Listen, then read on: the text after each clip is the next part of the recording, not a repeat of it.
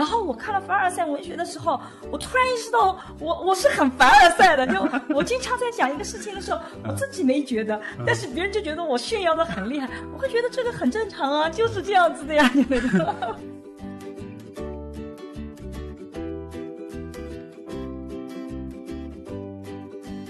爱情是个勇敢者的游戏，他真的是勇敢者。也就是说，这个社会会奖励那些勇敢的人。你只有拥抱不确定性，你才能够真正去解决不确定性。如果你老想抓住那些确定的东西，你其实到最后能被握住的东西，它都不那么的重要。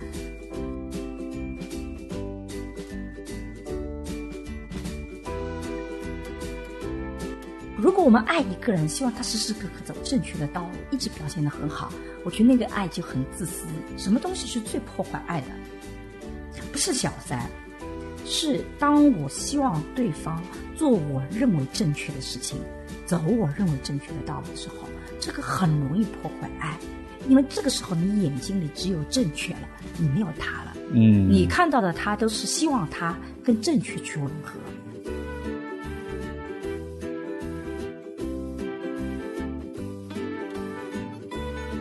我觉得，如果你身边遇到那个人，他经常给你点赞，经常给你能量，经常说“哎，你很不错”，我觉得这就是很好的关系。所以，在我眼里，一份好的爱情关系，就是他让你是越来越喜欢自己。如果你在一份感情里，他让你越来越不喜欢自己，你就要当机立断。这个感情，不管这个人多匹配你，你都要很小心。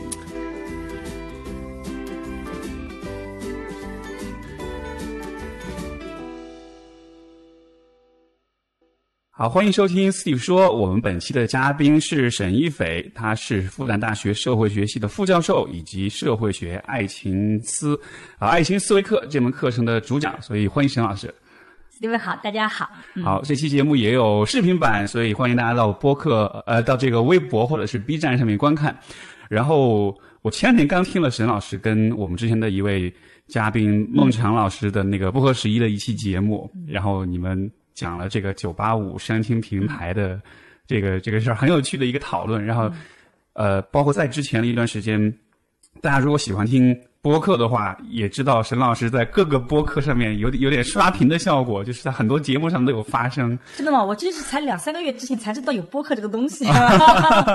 对，但是一下就成了一个，我觉得算是播客圈一个一个现象嘛，就很有趣，就是到处发声这样。所以，所以这一次又终于来到了 Steve 说，因为其实之前我有好多听众在说，应该邀请你过来，因为已经听你讲过关于亲密关系的话题，然后本来我的节目也一直是聊亲密关系，所以就是说。你们俩应该凑一块儿，然后我们今天就终于凑一块儿了。而且我们还可以从两个不同的性别，男性、女性不同的角度来。没错，没错，是是是。所以非常我我所以说我其实也很期待今天和你的对话。这个我我可以问你一个问题吗？就是呃一个一个简单的小测试，就是说如果人有一百分精力，嗯，然后你然后我们有这么几件事要去关注，第一个是爱情或者是婚姻啊，第二个是你的事业，第三个是你的。嗯，呃，这个朋友，嗯，然后第四个是你个人的自我的个人生活这样的，嗯，你大概会在爱情这个部分放一百分的话，你会放多少分进去？我觉得完全不冲突的啊，就在我看来，这些选择它不矛盾。对对对，就比如说，我觉得好的爱情，对吧？就是两个人相爱了以后，一起努力去挣钱，嗯，然后一起去拓展我们的朋友圈。就我先生很多的朋友也会成为我的朋友，我的朋友也会成为他的朋友，然后我们两个人都变成我们互相之间是好朋友。我有一个我的另外一个女性好朋友，她称呼我先生，经常说是你的好朋友，因为她觉得我跟我先生在一起就很像是两个好朋友在那边聊天。明白。所以从我的角度讲，就是我做了一门社会学的爱情思维课。其实我里面一个特别重要的概念就是，不要把亲密关系跟你的事业发展、跟你的交朋友、跟你的自我全对立起来。恰恰相反，它是帮助你去成长的。好的亲密关系让你自我看得更清楚。就像写亲密关系那个作者，这个曼斯特福德克那个佛克来讲，他说你的自我其实很抽象，他要通过那个碰撞才能看到。而爱情其实很好，它会让你看到那个赤裸裸的自己，就那个那个自己有的时候不那么可爱，他会吃醋，他会妒忌，他会有那些小心眼。但他也有特别无私的地方，就有特别愿意奉献的，这些都是通过爱情的碰撞里让你看到自我的。所以亲密关系是让我们自我成长的很重要的。而本身我们其实，我如比如说我跟我先生在一起，我就觉得我们两两个人联手打仗那很爽，因为我们两个各自各有资源，各有不同的那个，遇到问题我们两个一起来商量，基本上就能把这个逻辑背后就理清楚了。这样出门打仗多厉害呀，对吧？就各自事业也能很好嘛，我觉得。所以，我首先不矛盾。我我首先首先就是各位 Steve 说的听众这个。因为我长期在节目上撒狗粮，今天终于有比我更撒狗粮更厉害的人来了。我昨天做了凡尔赛的那个文学那个短视频嘛，然后我看了凡尔赛文学的时候，我突然意识到，我我是很凡尔赛的。就 我经常在讲一个事情的时候，我自己没觉得，但是别人就觉得我炫耀的很厉害，我会觉得这个很正常啊，就是这样子的呀。是是是。然后第二点就是，我刚才会就是会问你那个比例的问题，但是其实你刚才的回答。我觉得我又找到我答案，因为我感觉你对于爱情这件事情是非常看重的。对。但其实从你的角度来说，其实爱情对于你来说是一个途径，它其实帮你实现很多的功能。对。事业的发展也好，自我探索也好，所以所以说才能解释说你对于爱情的这种强调。因为我刚才问那个比例，就是因为如果一定要硬分一个比例，我感觉你的那个比例是非常高的。但我反过来讲啊，我要强调，嗯，其实事业对我来讲也是重要的。我觉得一个女性她有没有自己喜欢的事情？他有没有自己能够就是比较独特的点？就比如说我先生为什么要跟我在一起？其实一直有这个问题在的。我觉得那个对爱情本身也是重要的。没错。如果我什么都不是，我跟他聊我也聊不出什么来，然后我只能做做家务活，那我不就是个保姆能取代的角色吗？对。那这样子，我觉得对亲密关系他也没有帮助的。所以我也特别在乎我自己的这个事业的发展。所以我自己在课程里是讲，其实真正谈爱情，每天。可能就半小时，就我跟我先生可能就每天晚上有半小时刷牙洗脸啊，随便聊一点。然后周末我们会有一些比较长的时间可以聊聊。其他时间其实我们各自做自己的事情，因为我们都认为说你在自己外面的事情做得好不好，有没有新鲜的东西带回到家庭里，能不能给孩子做榜样，这些都非常的重要。所以那块也很重。他对于亲密关系反过来又有一个补充。我觉得这个其实就是成功以后，如果你很成功，你其实是身边要有那些欣赏你的人的，否则你很厉害，你你想想看，它价值到底在哪里？我觉得那个价值就是你身边有爱你的人。他真心觉得哇，你真的做的很棒，你很厉害。而实际上，我们很多时候还不见得一直能做很大的事业。当然，你可以不要爱情的，你不要爱情的话，你就做成呃，像这种非常厉害的特蕾莎修女啊，你就真的公益事业做特别好，跟所有人都形成链接。或者你做成董明珠啊，这样子，就是真的事业是你所有的人生的那个，你你得到了大部分人的敬仰，这也可以的。这条路不是说不可以，但这条路比较艰难，比爱情这条路难多了。绝大部分人可能都像我这样子，可能小有成就。甚至很长一段时间都没什么成就，就像我做老师，我很早就开始做亲密关系，做两性关系，可是，一直到两零一二年以前，没人在乎这个东西的，就我一个人做，甚至别人都觉得你在做很边缘的事情。当然，我们有一个群，大家都做那些的，但是呢，在整个社会学主流，我说我们属于很边缘、很边缘化的。做性别，人家就觉得你这种你也拿不到项目，也挣不到钱，不知道你们这帮人在搞什么，就你会有漫长的这个阶段。然后这个时候，就身边的那个人就很重要。你跟身边人讲，哦，我做了什么研究啊，觉得很有意思。然后那个爱你的人觉得，我觉得你这个很有道理的，你要坚持做。你这个时候才有动力嘛。对对对。所以你就算很成功，难道你不应该有身边有分享的人吗？可是那个分享的人，他真的得真心的爱你。他只是跟你事业的伙伴，他不见得能够真心做到这个爱你的，所以我会觉得，假设你已经到了这个程度，你再这么去做，很可惜，不是说不可以，太可惜了，非常可惜，非常可惜，就很可惜，何必啊？拼尽全力，最后拿着这个东西没有人分享，我就觉得没有必要。你你提供的其实是一个。相当于是过来人的一个经历，对你，你提供一个图景，就是说，当有一天你到了这一步，你才会发现，其实真正重要的不是那个成就本身，对，而是有没有人去分享。是，如果没有人分享的话。你可能就会像是，比如说我们经常电影里面看到那种很有权势的那种，但是很孤独的那种中年男人那种形象，周围没有人爱，他的子女关系也不好。然后你以为结了婚就是个链接，他不是的。没错，就是你以为啊找到了一个合适的，跟我条件都匹配的，然后我们也结婚也生孩子，我们也那个，其实不是的。你有的时候我做大量的爱情研究的时候，发现有两种类型，一种就是他不断的跳同样的坑，就同样的错误，他一犯再犯，一犯再犯。有的时候救都救不起来，就那种。还有一种呢，就是碰到了爱情的困惑了，他就不谈恋爱了。然后他等到差不多要这个结婚生子，他就找了一个人结婚了，随便选一个。然后呢，觉得条件也很匹配，觉得这辈子就这样子的。然后呢，他后面很可能就马上就遇到问题，然后他就会这个呃，有的很早就离婚了。所以我们现在一结婚啊，一生孩子就离婚，或者结婚早期就离婚很多。还有一种就熬啊熬，他熬了十年以后，他有一天突然会觉得自己过去的十年没有价值。意义在哪里呢？所以我自己有的时候经常劝别人，你要去谈恋爱，你要去进到亲密关系。我不是说没有爱情你活不下去，我也不是说婚姻有多重要，它没那么重要。只是根据我们的研究统计，人到了四十岁的时候，你会发现，随着你父母的老去，你一定会追求除了物质成功以外的链接的。而那个链接就是亲密关系给你的。你在三十多岁、四十多岁的时候，你才会意识到它重要性。但是如果你二三十岁没有给它做基础，你也没有这个能力，你会发现你到了那个阶段你是更难的，因为你的自我会很硬。我在 B 站上专门讲少年的爱为什么很性，就少年的时候你是软的，你可以时时刻刻做妥协，时时刻那个，因为你不会很痛。但你到了这个年龄，你再去你会很疼痛的。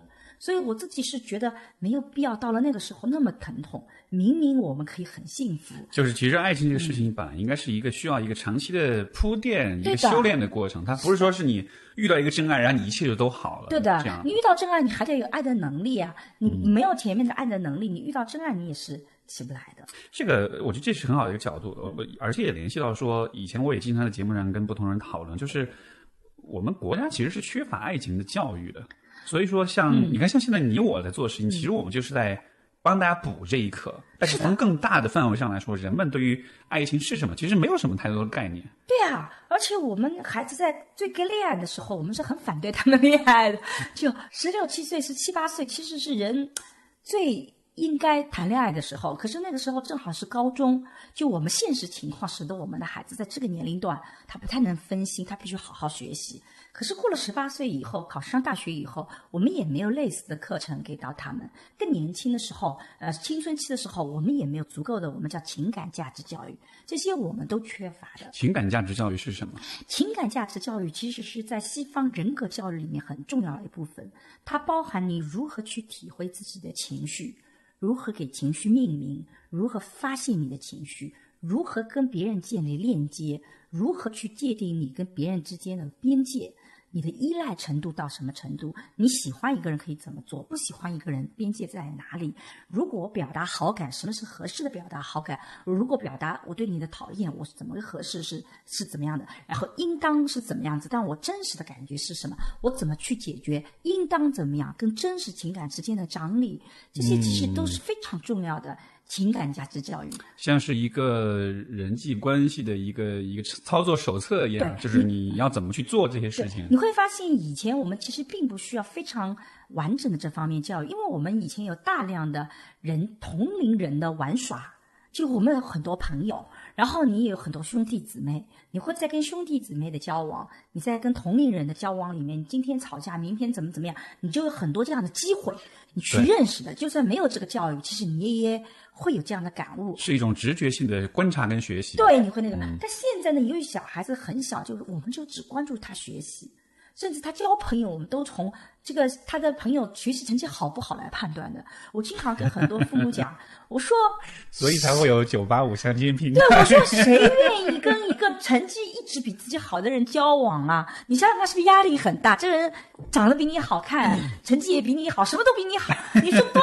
我们偶尔是不是也会愿意去交往一些比我们不那么厉害的？这样我会觉得我也有优点的地方。所以你你连他去交往一些比他不如的人都不允许，他怎么去发展他的情感的这一块？是。所以我觉得那一块是非常重要的。所以我很奇怪的看到评论里很多人说我理想主义者，就是我就想我哪理想了？我这个很现实的好吗？我做各种的社会学研究，我很现实的。我其实无比现实的发现，如果这块东西你没有，你后面会遇到一系列的问题，你是会有后面的问题存在的。我是很现实的告诉你，你后面其实是会有那些东西存在。所以你现在就我不觉得我理想，我就想不通了。这个年头为什么我们相信爱情的存在？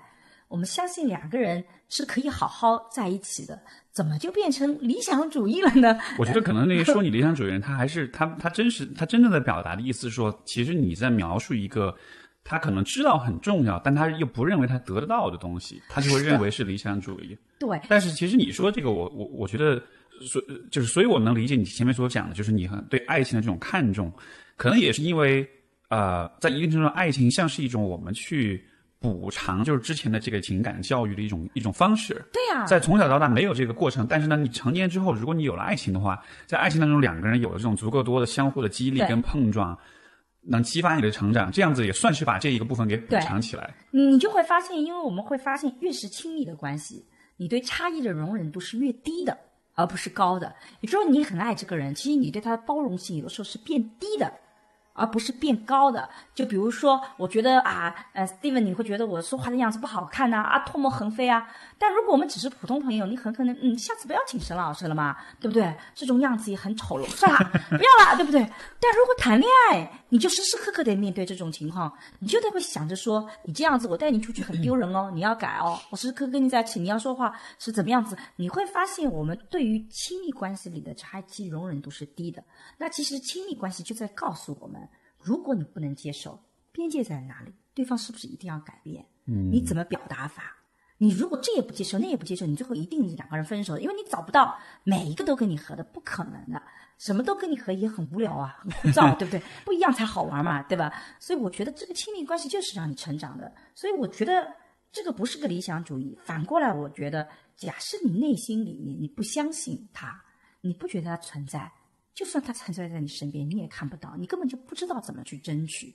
人首先得相信这个东西存在，你才会去寻找它，没错，对吧？而且说，为什么说你你相信它才会存在？我觉得也是在于，比如说你相信爱情，你才会花时间，嗯、你才会有一个足够长的关系，然后你才能见到这个关系的发展。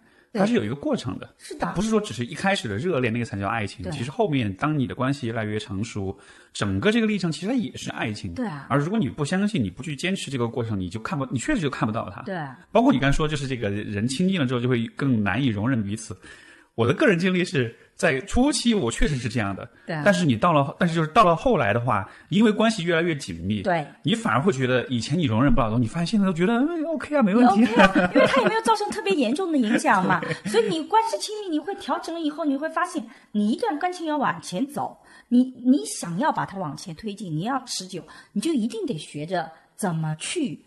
处理这样的差异是对吧？我觉得这个不是个理想主义，恰恰这是最现实的态度。而且这其实是符合人的规律，就是人其实是适应性非常强的动物。对的，我们最终其实不是说，呃，我们有什么标准，我们做的所有事情都是去维系这个标准，对，而是说大的方向上来说，什么能让你更开心，能让你更好，你就去适应它。所以很多人就经常跟我讲说，说很羡慕我跟我先生的关系，觉得我们俩可能就一直很和谐。我说不是的，我们俩经常吵架。我们有一次录播课，就录录，就是我们两个录播课，我们录了一个半小时。谈不下去了，然后这个视频就不能用，然后呢不能用了以后呢，但这个话题我们还要再谈嘛，然后我就在我先生开车我们出去的时候，我就把这个我说我们重新来谈听听看，我们当时怎么就录不下去了，然后我们开始放两个人的这个录音那个的，他就说的对啊，那天为什么一开始我就开始怼你，他真的那天从一开始就怼我，怼的我每一句话他都在怼我，我就说我也不知道为什么你那天这么怼我，然后他说后来想想他说是因为这件事情他本身。其实是因为我们谈教育，然后他其实觉得在教育方面他有很多的压力在里面的。因为我像一个教育专家，然后他带孩子，他说有的时候可能就是因为他觉得他需要来证明他也有道理的。啊，对，我说我我觉得你这么讲，我就觉得特别好，因为我先生是个反思精神特别强的，就经常会反省。但实际上他现在带孩子带的特别好，就是他跟我方法完全不一样。但是我觉得我儿子因为有他，就变得更加的这种这种更加的。坚持自我，然后更加有这种男性的这种气质出来，对，不像过去啊，就像我一样都混混的那种状态，对自己也没有要求的，就那，我觉得很好的。但是我们俩经常吵架，但吵架并不意味着不好。你你先生这么做，我觉得其实还蛮好的，因为他其实是就他那个他在做这个反思的时候，他其实也是在展露自己的脆弱面。他担心他在你面前不够好，他担心他和你谈教育，他的观点不足以被你所认可，这样，所以他可能才有那种要怼你的感觉哈。对，但他总体来讲，他因为 我觉得他他我在我们两个人关系里，我是属于比较弱的那一个，就我智商没他高，智商是真没他高。我以前做家庭教育，经常讲我们家的故事，智商被碾压是很痛苦的，但是真的智商是个硬伤，就有很多事情，我们俩最大的争议是，他会觉得，我觉得我问他你是怎么看出来的，你怎么？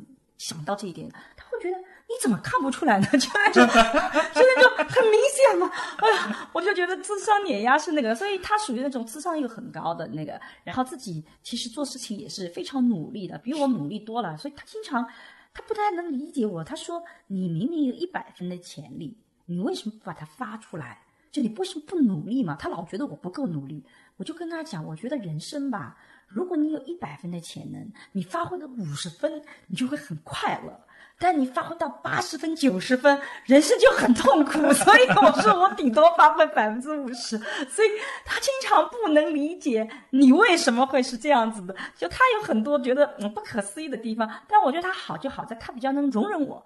就你就这么混着，就混着吧，就算了。那个 他自己要求比较高，所以他有的时候会对自己要求就超乎想象的高。我爸就经常把他往回拉，何必啊？人生没必要百分之百潜力发出来的，这个能能发挥百分之十都已经不错了。现在我们都努力到百分之五十了，我就觉得够努力了，就那种。这个这个跟我们家有点像，我也是那个把他把我老婆拉回来的人，他也是那种就很很拼那种。哎，我说何必呢？对吧？对对对，是是，我非常理解这一点。其实这是很好的夫妻匹配。没错啊，如果两个都很拼啊，这日子过不下去的。两个都很混，也很麻烦。所以，而且很有趣是，这个其实也是两个人的差异带来的一个好处，就是你们其实可以各自总是拥有一个不同的视角，去帮你换一个角度来看问题。对啊，而且我觉得这一点是特别特别好的。我为什么觉得爱情特别能让成长？就是真的，我跟我先生在交往的时候，我经常会发现，哇，原来你是这么想的，就我从来没想到过这个点。有的时候我做性别研究。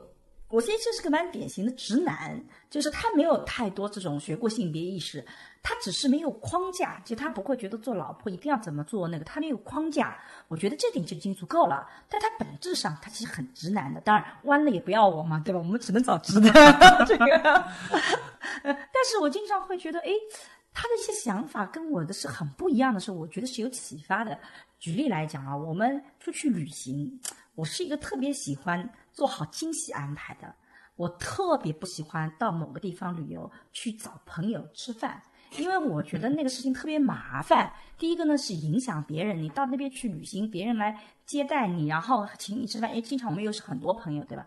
我先生特别喜欢到一个地方，他的就跟别人说啊我们到了，然后朋友就啊张罗着请我们吃饭什么。我每次都觉得这样一做，我的行程又被你打破了，然后呢又很欠别人的情，我就不太喜欢。然后呢，有的时候我会忍，有的时候会抗议。然后有一次他跟我聊说，为什么你那么反感？我就跟他讲，如果在上海，别人就突然间通知我说到了那个，我会觉得很麻烦。就我，然后我要重新准备，然后请吃饭，我的行程都打破了，我会觉得特别麻烦。你就算提前跟我讲，我也会觉得你出去旅游好好的，对吧？我我还要我非得来请你吃饭，还那么多人。然后他就跟我讲说，你看你很多你们女性啊，就是这样的。你们就觉得出门不要影响他人，其实你给别人传递一个意思，就是说你也不要来麻烦我。当我们不断给对方说，我到你这个地方我也不来找你，就去不断的传递你不要来麻烦我。他说你如果到了一个地方去麻烦别人，其实你也传递一个意思，我把你当朋友的，我愿意来麻烦你。这样你以后到上海来，你也可以麻烦我。他说这样子朋友跟朋友之间的连接才会更紧密，你的人际关系才会更大。你你其实我们到了一定的年纪，他说这个网络其实是需要用这种方式去不断的散发这样的意思的。我这一刻我突然间想到，我说哎，我从来没有往这方面走过。我们以前做性别研究，经常研究女性为什么在职业场所不能往前走一步。啊，为什么我们有的时候那个我们会觉得是体质很多的问题？但某种意义上讲，你看，因为在家庭领域，很多时候都是我们女性负责这些账务事，我们会觉得麻烦，所以便以至于我们到了工作场合，我们其实也会把这种概念带出去。对，我们就不那么愿意去麻烦别人。但不麻烦别人的时候，你会发现那种链接也就比较的松散。也就是说，我们自己在日常生活中的经验带到工作、私人生活的经验带到公共里，它其实有冲突的地方的。哎，我就觉得这一点很启发我，所以我现在也是出去的时候会提前，当然我不会啊，到了跟别人，我会说，哎，我在哪里。你愿不愿意来那个？甚至我到了一个地方发个朋友圈，啊，我到了前两天我去了深圳，哦，深圳的朋友跟我讲说，哇，你不告诉我你来深圳啊？然后他说那这样子，我现在赶过来吧。我说都十点了，你看到我朋友圈赶过来？他说我反正明天五点钟的飞机飞北京，我可以今天晚上不睡觉了。我说不要不要，我们就视频聊聊天就可以了。我说我以后还会来的。但那一刻我就觉得特别温暖，就是你的姐妹看到你的朋友圈，她即使觉得。你没有提前跟我讲，但我愿意十点钟赶到你这边来。我大不了今天晚上就不睡了，反正我明天飞机上睡。我就觉得你这种链接就建立起来了。所以我觉得我先生有些这样的做法，他就会特别的让我觉得啊，原来还可以这样想。是，其实那个就特别好。你刚才讲这点，我觉得也让我联想到一个很相似的状况，就是呃，而且可能不光是女性，我觉得就是很多人在成长过程中的那种。当你被要求要做一个乖孩子的时候，你是不能去麻烦大人的。对的。但是成年人的世界里面是需要去麻烦，就像你说的，要去麻烦别人。但你把那个小孩子的心态，包括把这个家庭妇女的心态带到这个，比如说工作或者是社交的场场所当中，最后的结果就是你不麻烦所有人，那所有人也不麻烦你。对。你其实跟所有人的链接就会很弱。对。所以其实。带来的一个问题就是就是强烈的孤独感，非非常强的这种社交的社社会关系上的这种隔绝。是的，你会发现你跟谁都不亲近，虽然有朋友，但是大家都并没有很亲近。这个这个其实还蛮普遍的，我觉得这个是的，是的。所以他那个做做的时候，我就觉得啊，原来还可以换种角度做。所以现在呢，就比如说以前我会比较反感他，动不动就带朋友到家里来吃饭。现在我就觉得很好，就我自己认知改变了。我觉得哇，我们又新建了一个链接。然后我觉得我先生的有些朋友也的确是很仗义的，很好的，因为他以前。做律师有很多很好的朋友，我觉得挺好的。就是你那个，然后我自己现在出门有的时候也会去麻烦一些朋友，然后我自己的朋友圈也被大了。很多人会觉得我好像性格很开开朗，好多朋友。其实我很长一段时间内，我其实不是那个很积极主动交朋友的，我基本上就是别人。愿意跟我交往，我就交往了。我自己就觉得，哎，别去麻烦别人了。然后我想想看自己吧，也没什么可以回报别人的。就我我麻烦别人以后，一个教授帮不了别人什么东西，对吧？现在我就稍微有点自信了。我麻烦你了以后，万一你以后有感情的问题啊，有教育的问题啊，我觉得我也能帮到你嘛，所以我就可以来麻烦你，对不对？就觉得自己也有价值。所以背后我觉得还有一个深刻的就是问我还能不能给别人提供什么样的价值。我觉得我们经常批评男性，明明很普通，但是却很自信，对吧？这个对对对，对。但实际上背后是说，他有的时候就很自信的说：“哎，我来麻烦你，你有天也会用得到我的。”但我们有的时候我就没有那样的自信，会觉得嗯，我可能帮得到你。我觉得我欠了你的人情，我不知道怎么还。我觉得我可能对你没有用。但其实有的时候回过头来想想看，很多时候不是需要你很富有。很有权势，你才能帮得到别人的。有的时候就是啊，就请人家吃顿饭啊。比如说我们世博会期间的时候，一零年的时候，我就记得我们家里搞了很多交通卡，就是因为很多外地朋友来嘛，来一个外地朋友，我们就给他几张交通卡来解决他的问题。其实这些帮忙，对，我觉得也都很好，不需要你做很多的。而且其实你提供了，你是不一定提供的是这种就是公立的这种资源或者是人脉什么。有的时候你提供其实情感价值也是 OK 的。对啊，对啊。而甚至有时候情感价值恰恰是别人所需要的东西。是。他到一个地方，知道这里有朋友会很照顾他，会很关怀他。这个比你跟他介绍什么大佬认识什么，说不定还更有价值一些。我们也不太认识很多大佬。是的，嗯。呃，然后这个，我今天还想跟你聊的一个话题，因为因为你主要是做社会学方面的研究，嗯呃，我我的背景是心理学多一点，所以我看个体多一点。但是我其实也会对，就是啊，从从从更大的层，从更宏观的层面看问题非常感兴趣。而我一直在想的一个话题就是。因为你看，今年也是二零二零，对吧？也是很狗很狗血的一年，疫情整个社会的这种变化，呃，所以我的想象是，未来的世界已经永久性的改变了。我们未来需要面对的世界跟过去肯定是完全不一样的。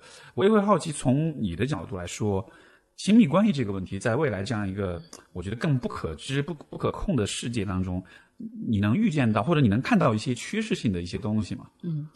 我觉得我自己一直觉得亲密关系在未来会是越来越重要的，但是呢，他会在目前这个阶段，他会遇到一些焦虑的问题。就我自己的学术背景呢，其实是我的理论背景叫 individualization theory，就是做个体化理论的。嗯，个体化理论其实脱胎于现代化的理论体系。我们在做这个社会变迁的时候讲，从农业社会、工业社会。走向一个信息化时代，是逐步社会变成现代化的进程。它什么叫现代？除了物质的充裕以外，其实它还会带来一个很重要的东西，叫不确定性。学学术里面有个词叫反身性现代性，或者叫第二现代性，就是说现代化可能带来 A 的面的时候，它一定会带来 A 的反面，所以它有很多不确定性会出来的。啊，举个例子来讲，当我们越来越能攻克癌症的时候，你会发现我们会出现更棘手的疾病，你更束手无策的。就有的时候，这个社会不是说你越往前进步，问题解决了就问题越来越少，不是的。这个社会会变得越来越不确定性。对，我们能确定的是说，将来这个社会一定是个不确定性为主的。我们在农业社会、工业社会，我们看到这个世界的时候，都是什么时候结婚生孩子，什么时候应该播种，什么时候应该收成，什么时候我们会怎么样子？你其实这些人生是你看得到的。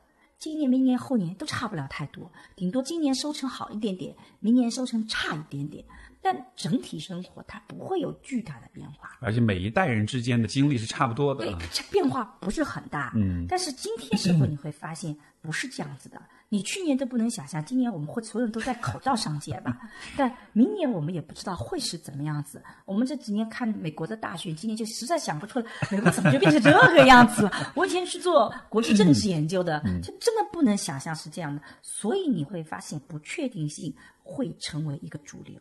那么在不确定性的社会里面，其实你会发现，我们对于人和人的链接，它的需求。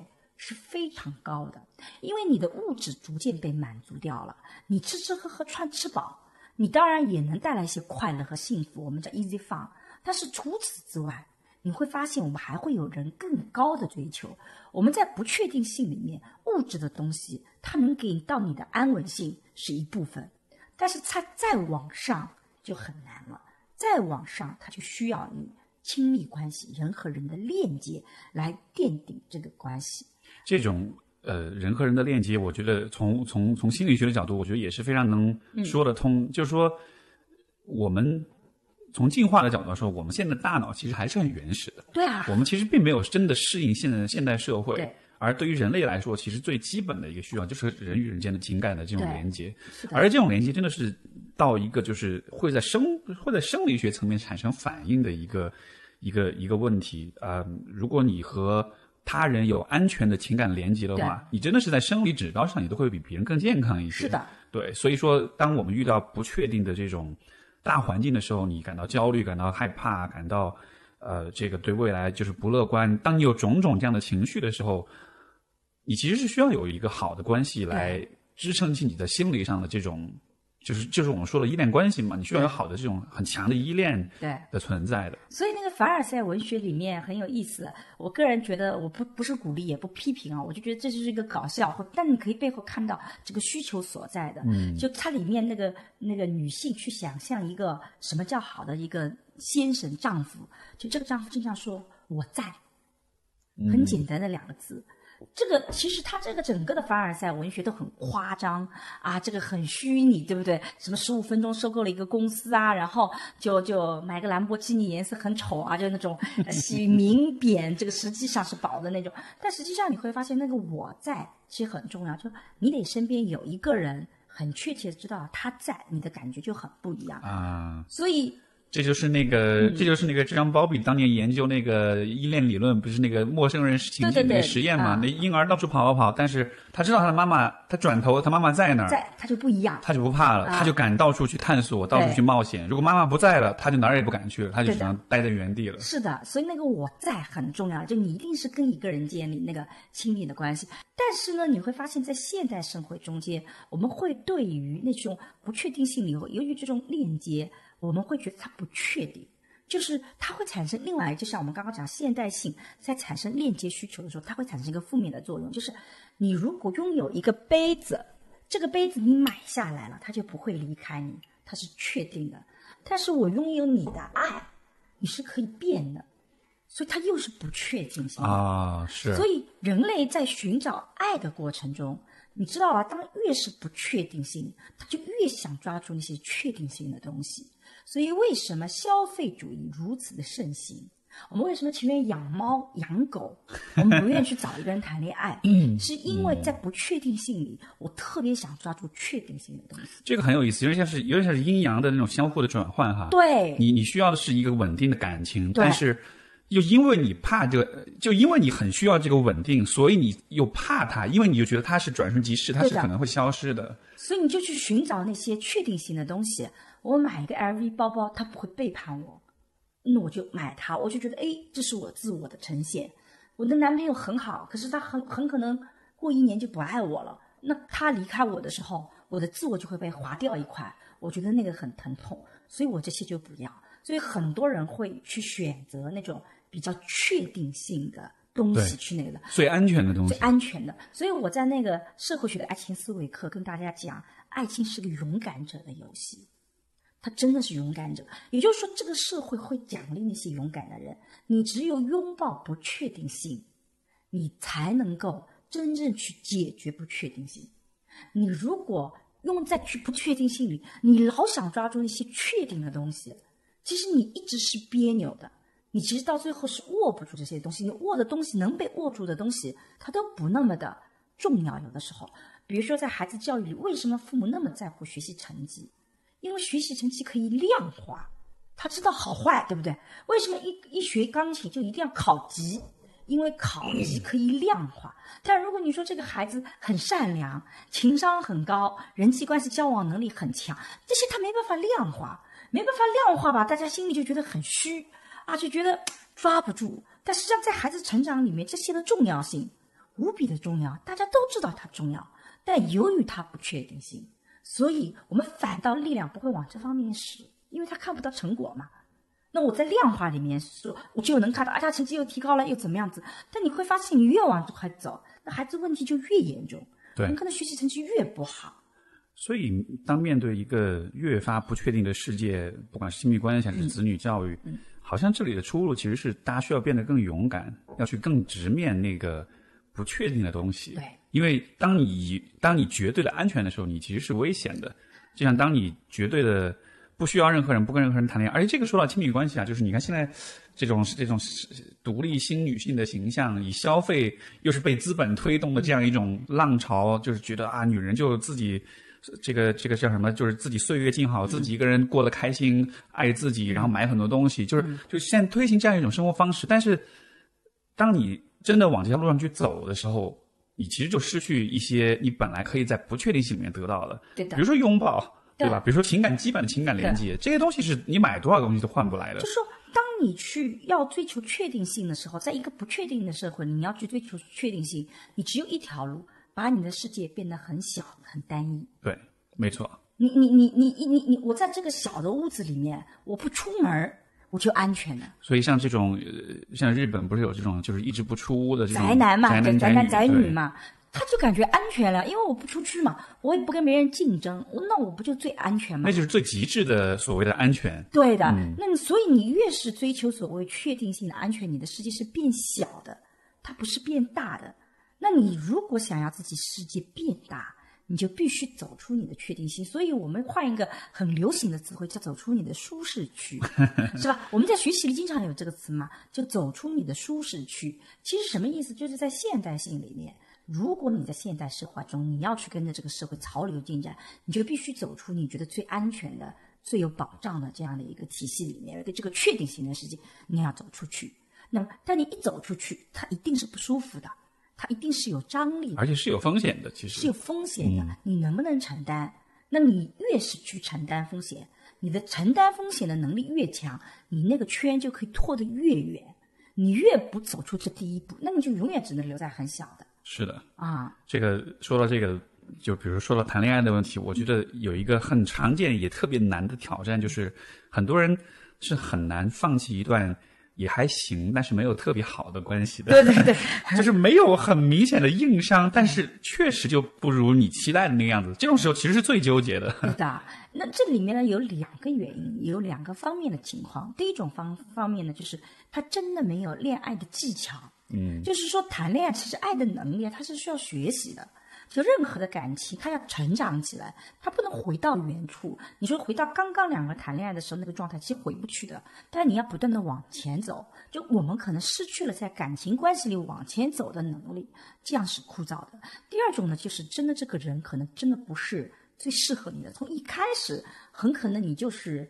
觉得很匹配进来，这也是为什么我会不那么赞成九八五相亲平台，因为我的总体观点就是说，你这样把自己的选择搞得太小了，你的世界变得很小。你当时找他这个人的时候，就觉得啊，我们好像很匹配啊，我们都是九八五高校的啊，我们看上去是很适合的婚恋对象。你就有一个预设，你应该是应该是很好的。然后呢，你们谈谈的也还真不错，也能聊得起来。可是他跟爱情本身完全并不产生必然的联系。对，你就没有那种真的心动。就可能有些人谈确实是有爱情，但是也有些人他谈没有爱情，但这时候反而有点骑虎难下了，就觉得对哎呀，我们都是一个背景的，就这么放弃了，反而是一个负担啊。对啊，我们放弃也不见得找得到更好的，对不对？然后可能我真的心动的那个人，可能他真的条件各方面都不好，没那么好，我要不要选择他？很多人会选择是那个安全的那个对象，可是那个安全的对象，世界就会越来越小，你后面是很难。就是说，你可以有好的技巧，越来越多的爱这个人，但很有可能就真的爱不起来。爱还是有很感性的一面的，所以我我自己是觉得，你爱什么样的人，其实你只能排除掉 Mr. Wrong，就你其实并不知道自己爱什么样的人的。但排除到 Mr. Wrong 里面，绝对是这样的。对吧？你应该找一个最让你心动的，就你有三个大条件不可以，就比如说这个人不能吃喝嫖赌啊，或那个，其他的我就觉得你要找那个心动的，而不是去去做那些条件的匹配，因为条件匹配里很可能你心动的那个人一个条件都匹配不上，是，他很可能匹配不上的。包括你现在你认为重要的条件，可能明年这个时候就就不重要，或者就就会变的。就是人的审美、人的这种期望是容是容易被外界所影响的我。觉得人是贪婪的，就比如说你生孩子的时候，你希望孩子健康就好了；怀孕的时候只希望他不要缺胳膊少腿，觉得他只要健康我就满足了。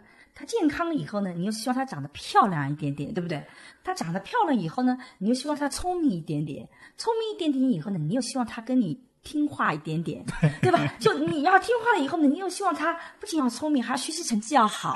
学习成绩好了以后呢，你又希望他能更外向一点，更能表演型一点。然后你又希望他哎能跟别人的关，就人的欲望其实一直是往前走的。所以在关系里也这样的，你一开始是对他满意的。但你一旦发现他这些都拥有了以后，马上就不值钱了，立马就有新的要求出来了，对不对？那这个就非常麻烦。你贪婪是没有止境的嘛？关两性关系里也是这样子的。我自己对于爱一直有一个比较极端的一个看法啊，就是怎么证明我很爱我先生，怎么证明我很爱我孩子？我觉得所谓你爱，就是他犯错误的时候你也能接受。我就觉得你好的时候，你在顶峰的时候，所有人都会爱你，所有人都会喜欢你。对，可是真正的爱是什么？就是我不那么好的时候，你能不能接受我？我没那么优秀的时候，你能不能接受我？这个李奥说胡因梦啊，没想到这个美女也有上厕所的那一天，对吧？这个样子很丑陋。我觉得李奥不知道什么是爱。就如果你喜欢一个人的好，那所有人都做得到，不需要爱，我们也能做得到喜欢一个人的好的。但是真正的爱就是你坐在马桶上的样子，我觉得也很可爱。我觉得那才是爱。就我们家因为卫生间就是先生在刷牙，我就可能在上厕所，或者我在刷牙，他那个，我就说我们两个如果能互相容忍，觉得对方嗯，这个我也不嫌弃你，我说这就叫做爱，就是我们能容忍你不那么好的那一面。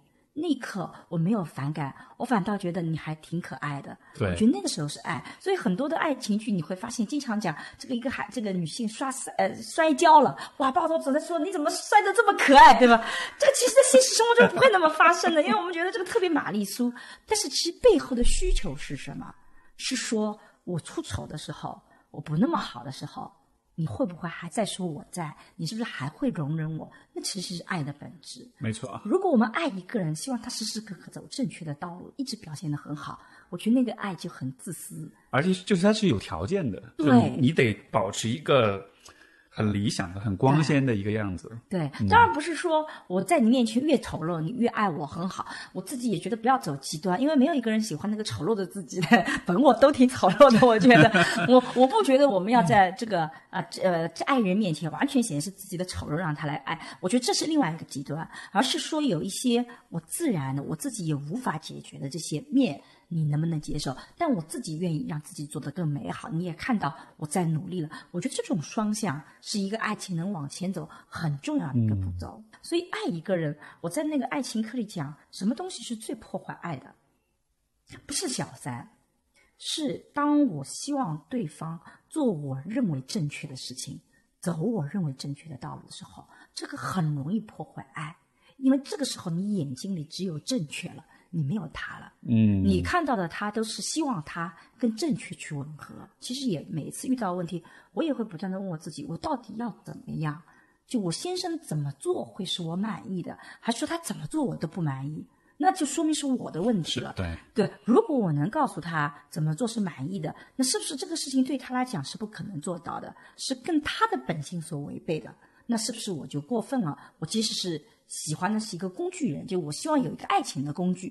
这个人他来满足我所有的爱情的想象，我觉得如果有这样的对话的话，你其实是可以成长起来的。你刚才说这个点，我经常我自己内在会有这样一个对话，就是有的时候我时不时的对我伴侣不耐烦的时候，我我我现在养成一个习惯，声音就是心里立马立马跳出另一个声音，哎，你看你这人你又来了，你又开始你又开始作了啊！你别作，别作，闭嘴，停，stop，然后然后我一下就平静下来。是的，是的，是的，你生了孩子以后更好。我们家我跟我先生有的时候吵架。我们现在两个孩子，他经经常，我们俩还经常参与我们吵架。我们家老大经常跟我们讲说：“等等等等，爸爸妈妈，你们俩吵得不在一起。妈，你讲的是什么情？爸，你是什么事情？你们俩不在一起，对吧？然后好好把这关系理一理。然后我们家儿子，我们吵架的时候就说。”他们讲，大家平静一点吧，有必要这种事情这么情绪高涨吗？他们两个会截然不同的从两个角度去让你去反思，有的时候就觉得特别搞笑。然后他们有的时候也会抗议说，天天让我们吃狗粮，就我们我跟我现在很好的时候，然后就一会儿待会儿，然后另外一个就说。放心好，他们待会儿会吵，就那种，就你会生活中会有第三面的镜子，就像你内部对话一样，对对对对，后来那个，所以我就觉得生孩子是个特别好玩的过程，就两个截然不同的孩子在里面做不同的镜子，就那个，嗯。呃，再回到前面，就是有关不确定性的一个问题，我刚才想问他，就是因为也说到，呃，我们可能是需要更变得更勇敢一些。对，你觉得人应该怎么去培养自己的勇气，或者我们怎么让人变得更勇敢呢？哎呀，说句特别俗气的话，嗯，就是活在当下。展展开讲讲。就是我我我我其实是一个，就我刚刚说，很多人说我理想主义者嘛。其实我觉得我是个特别不理想主义者的人。就是我做任何事情，我没有远大目标。比如说，当我做一个教授的时候，我没有远大目标，说成为一个知名的教授。我也没有说一定要把学问做成什么样，我都没有的。我只是做当下，我觉得很快乐。我觉得很价很有价值的，就我比较忠于自己的感受，我比较忠于那个人。他至于后面会产生什么后果，会产生什么样的东西，不太那么多的考虑。我只要做不伤害他人、不违法的事情，就这个底线我守得很好的。嗯，其他事情我就觉得这世界没有那么多人在乎我的。我就做自己的事情好，我比较在乎当下，我比较少那种无谓的担心啊。将来如果我失败了怎么样？我蹉跎了岁月是怎么样？我觉得将来你谁知道将来会怎么样啊？所以我觉得活在当下的意思，不是说你不考虑未来，也不是说你可以乱来，都不是这个意思，而是你要相信自己当下的判断是正确的。就我此时此刻，我也考虑了方方面面的事情。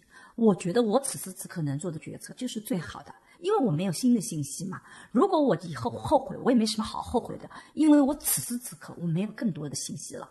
但是我愿意去，首先在当下做决策的时候，尽可能收集信息，尽可能让自己比较全面的去看这个问题。但我已经努力了，我就做了这个决定，我就做这个事情了。至于结果怎么样？我已经无法了，就我做的足够的，自己做到我自己满意。我觉得我能想到的，我都想到了。那么有遗漏，这已经不是我能力范围之内了。没错，我非常同意这点。这其实就是说，当你未来再回头来看你之前的选择的时候，就有两种状况：一种状况就是你会觉得，哎呀，这一切如果再来一遍，我可能还是做一样的选择。对。另一种角版本就是。其实我是应该选不同的事情的。对的，我觉得后面这个版本给人带来的那种心理上那种后悔、那种自我怀疑、那种自我批判，其实是特别特别难受的。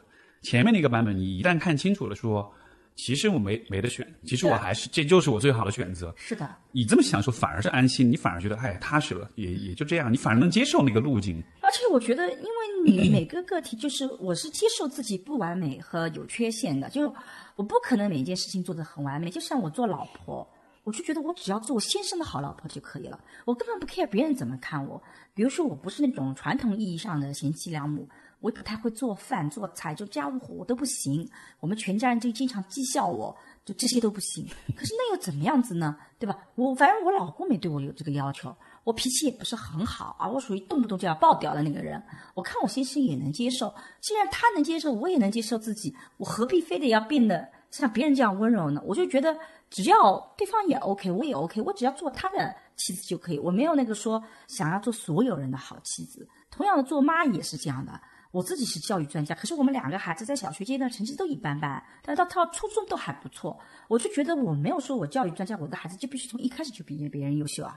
不能因为我去影响他的正常人生嘛，他就一般般，那有怎么办法呢？我看他们两个也都挺努力的了，就不叫努力，就他们都自己活得很健康了。我想想看，将来也不会饿死，何必啊？就那个，就你自己的安全感是很重要的。但这里呢，我也一定要讲，原生家庭是有些影响的。就是我自己有的时候会觉得，看我自己的家庭，我觉得我自己的父母是给了我比较充足的安全感的。就我妈妈是属于那种。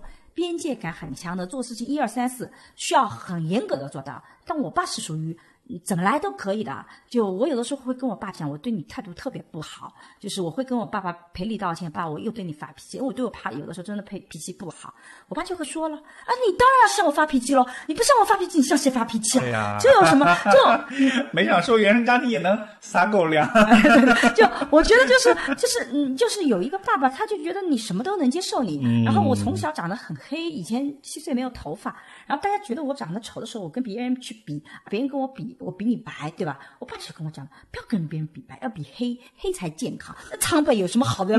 所以你会发现，你爸爸会把你的认知都改过来，觉得你嗯，就比比黑啊，我很健康啊。所以其实你本身的能量是比较充足的。对。那么如果你不充足的话，那这个时候我觉得亲密关系就很好。就是你，我也会在成长的过程中啊，比如说觉得自己不够漂亮啊，真的，但是你会有另外一方，他会来肯定你，对吧？我以前一直问我先生，哎，我先生因为一直长得比我好嘛，我说你喜欢我的时候，到底喜欢我什么，对吧？我长相好像也没那么好，现在是比以前稍微好一点了，我还觉得我看以前的照片真的不咋地。我现在跟我讲说，你属于比较耐看的，就是第一眼不咋地，但是时间看长了吧，看的还蛮顺眼的。我就跟他讲，你这种评价我就特别喜欢，就他没有夸大。他也没有那个，他非常稳定的告诉你，哎，你看时间长久了比较顺利，其实这些就很有能量，就是你会得到来自别人的能量，那你也能走出这个感情的。所以我自己是觉得，所谓我们刚刚讲到不确定怎么勇敢，一方面是我们自己要活在当下的，我们自己要去勇敢的做好这个比较周全的决策，以后就不要后悔。但另外一方面，我觉得如果你身边，遇到那个人，他经常给你点赞，经常给你能量，经常说：“哎，你很不错。”我觉得这就是份好的关系。所以在我眼里，一份好的爱情关系，就是他让你是越来越喜欢自己的。如果你在一份感情里，他让你越来越不喜欢自己，你是很难勇敢的，你是很难那个。所以这个时候，你就要当机立断。这个感情，不管这个人多匹配你。这你都要很小心。对，这这这也是反 PUA 的很重要的原则嘛。对的。就是你你如果在一个关系里，对方让你越来越低自尊，越来越否定你自己的话，这一定是出了很大的问题的。是的。不管是你怎么看这个关系啊什么的，这是不管他有多优秀，没错，都都可以不要，是非常危险的信号。我刚才也在想，就是怎么变得更勇敢，然后嗯，这样一个事情，因为我觉确实觉得这是一个很大的一个困境，就是刚刚我们所说的，现代社会的不确定性越来越强的情况下，人的本能显然是抓住那些他能抓住的东西。对。但是爱情就是这么一个很有意思的，呃呃，一个一个存在，就是你越抓，就是你越抓安全的东西，你其实越远离爱情，因为你会变得越。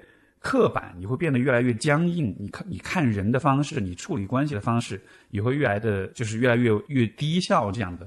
所以所以就好像是真的像你所说的，就是爱情是一个勇敢者的游戏，我们真的得得是去愿意去冒险，才能够得到好的结果。我觉得今天这个时代是特别好的。就以前哦，为什么你会很紧张？是因为你一旦结婚，离婚是个特别不光彩的事情。对。对吧？你会受到，你会受到很大的经济这种压力，然后受到很大的这种道德压力。你离了婚好像就有问题。今天这个社会，你想想看，离婚又怎么样呢？分手又怎么样呢？其实他没有以前那么大的道德压力了。所以我觉得今天的社会是可以让我们更勇敢的。只是因为它不确定性增加了以后，反倒使得很多人他反倒变得不勇敢了。这个是我觉得比较奇怪的。我觉得。那你就去谈呗，实在不行就分手呗。结了婚以后不好就离婚呗。当然有孩子会比较复杂一点点哦。但是我就觉得，我我就我现在跟我先生，我觉得我们是很相爱的。但我觉得，如果有一天我们两个人各自，比如说分开啊，大家有不同的原因分开，然后呃生活道路走得很不一样，那如果你再在一起，你很不开心，那分手也是很好的呀。各自那个，所以我跟我先生两个人在一起特别有意思的，就我们俩经常聊两个人离婚以后的快乐生活。我们俩经常想象，我跟你离了婚以后会怎么怎么样，还会那个的。就是其实你你你不用害怕离婚这个事儿，嗯，那你不就可以变得更勇敢吗？我们就可以更正当的告诉你，这个是我想要，那个不想要。因为我们并不害怕是离婚那个。今天这个时代是给了我们这个机会的，所以我觉得反过来也是可以更勇敢的、更勇敢的追求你内心里想要的东西。然后你不断的通过分手拓开自己，发现你的世界很小，没有一个人能符合你，和你自己的世界太小了，那你就得努力把自己，就像一开始你会很愤怒，对不对？然后你慢慢慢发现这个不行啊，那你就会去改变。我觉得我我觉得我也是这样子的，就通过每一次的争吵，我其实都在问为什么我会有这样一个问题，所以。我不断的去提升自己，所以我说亲密关系是让你成长的。嗯，这个逻辑上有点像是我们知道自己想怎么去死，才能知道自己怎么去活一样。对，你真的得面对那个你最害怕的那个东西，但是其实你寻找的答案就恰恰就存在于这个最害怕的这个东西当中。对呀。而且我觉得你刚才讲还有一点我很有共鸣，就是说，呃，你看，比如说你会跟老公去聊离婚，嗯，那我理解其实人们很避讳这件事情，是因为离婚在。他们看来是婚姻的一个失败，甚至是人生的一个失败。嗯，也就是说，我们其实对于所谓的失败这件事情是非常避讳，是非常是非常害怕它的。但是，但是其实如果你把时间轴拉长了来看的话，失败无非是一个数据点而已。对啊，它无非就是你人生路上这个节点出现这样一个结果，它是在告诉你，你可能需要调整一下方向。对，而不是说 OK，从现在开始，你后面的人生全部都毁了。对啊。所以你看，那个我觉得爱情本身是没有失败这一说的，只是到了一个，因为我们为什么要谈爱情，就是因为我们要看我们两个能不能时间长久，所以很可能我们俩很适合谈一场轰轰烈烈的爱情，但是呢，我们不能走长久。那就说明我们的爱情就是这个类型的，我们是轰轰烈烈爱情型的，我们是细水长流型爱情，不同类型而已嘛。所以你看，之前说啊，宋慧乔，我我女儿很好玩，宋慧乔跟宋仲基分手离婚了嘛，他就说我不相信爱情。我说你爸妈都没离婚了，你有什么不相信爱情的？但是我说恰恰相反，宋慧乔和宋仲基的爱情是很成功的。很少有人爱情能像他们一样不顾这种所谓的世俗的眼光冲破，然后帅哥美女爱的这么轰轰烈烈，办一场很盛大的婚礼。爱情本身是成功的，只是呢，他们两个可能不适合长久在一起生活，然后他们也快刀斩乱麻的做出了决策，两个人分开，各自过更好的生活。你说这样的人生不挺好的吗？对，对不对？所以现在大家其实说到离婚，虽然说在法律上，包括在可能世俗上。呃，也逐渐接受离婚了，但是我们其实还是把离婚和失败是捆绑在一块儿的。对的。但实际上，很多时候离婚真的是会让两个人真的都过得更开心一些。对，而且有的时候我会遇到做家庭教育的时候，经常会有人跟我讲说对孩子不利。我说是这样子来考虑的：一个幸福的家庭跟一个离婚的家庭，对孩子来讲。当然是幸福的家庭是更好的。我们各种统计数据都说明，夫妻双方关系很好，对孩子成长是最好的。可是，当你考虑离婚的时候，你所比较的对象不再是那个幸福家庭，对你比较的是我跟我先生很不相爱，我们互相看不顺眼，我们互相冷战，对孩子的伤害还大，还是我们分开以后对孩子的伤害更大？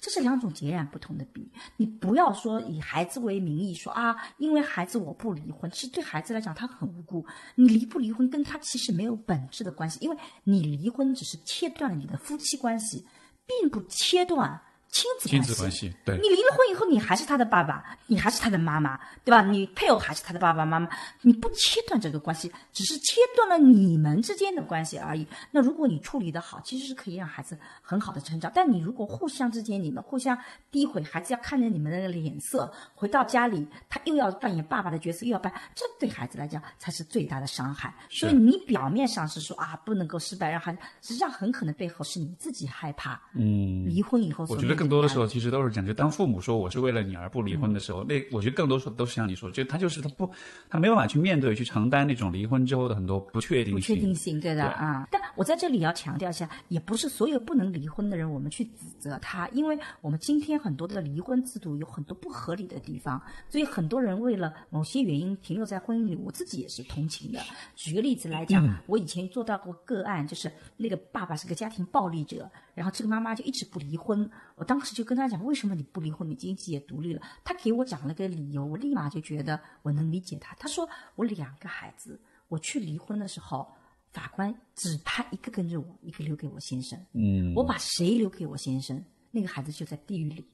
我不能这么做。嗯，我在那一刻就跟那个妈妈很感动，就是你会发现她的考虑也有道理。当然还有第三条道路，比如说呃，这个去争取法官，两个都自己。那这个其实我们都知道很难嘛，难有两个孩子的时候，所以我在那一刻突然就觉得，哎，这个妈妈也是很让人感动的。就生活会比我们想象的要复要复杂很多复杂很多。但是至少每个人有些不必要的这种借口和逻辑，其实可以反思的。嗯，你刚才举这个例子，我觉得也很也引引出一个很好的话题，就是当我们在比如说思考关于亲密关系的问题的时候，其实很多像离婚的这个选择，比如就是离不离，其实很很多时候它并不是一个很单纯、很简单的事情，它其实涉及到很多复杂的问题。但是，但是我觉得很有趣，就是当我们在思考亲密关系的时候，好像我们就会，就好像是我觉得人们是会倾向于把问题简单化的。嗯，就比如说离婚，那就意味着你们就不爱了，对吧？或者不离婚，意味着就是我们会做一个很简单的线性的归因。但你看，就像说你刚才讲的这个例子，就会觉得说，两个人的这个关系当中，你要考虑的问题实在是太多了对，包括双方的这个家庭，包括父母，包括就是有好多好多的因素。因为尤其是在像在东亚国家，其实因为这个让我想到，是在东亚国家，其实人的情感表达的这种，因为不同的文化里面，情感表达是有它的相应的规则的。是的而在在在东亚国家的那个情感表达的规则，其实是非常非常的保守的。嗯但实际上，我自己是觉得，就回到我们刚刚现代性，就活在当下这个概念。其实我觉得我是个比较真实的人，就我自己，我觉得我活得挺真的。就我回到家里，我也是会发脾气的。然后我即使是呃，这个比如说大家觉得我跟我先生关系很好，但是我们在很多人面前，我们就是吵的，我们不掩饰的。甚至我出去旅行，我都会跟我朋友讲说，我们两个是会吵的。如果我们吵，你们不要介意，我们一会儿就好了，我们一会儿又手拉手秀恩爱了，你们两者都得接受。就你别觉得啊，我们当着大家的面吵一定是很严重的事情，不是的，我们这小事也会吵。这也是我们真实的一面。我觉得其实你活得真实是很重要的。然后我对孩子也是这样的，我也会情绪爆掉。他成绩不好的时候，我也会跟他讲，我我扪心自问，你成绩好，我还是高兴的。那你成绩特别糟糕的时候，我也是有压力的。然后我儿子说：“那这样，妈，你告诉我，我考到什么样程度你没有压力？我尽量去解决你的压力。”然后我就跟他讲中游吧。然后他最近就跟我讲：“妈，没有压力吧？中游吧。”那个，然后我说：“那能不能中上点？”他跟我讲：“不要要求太高，这个我很有压力的，就那种。” 就我们很真实，其实所以你你你第一步其实得真实的那个。所以我先生最近大家都说我们很恩爱的时候，他说我得去买本书，一个演员的自我修养，怎么扮演好那个恩爱的老公那个。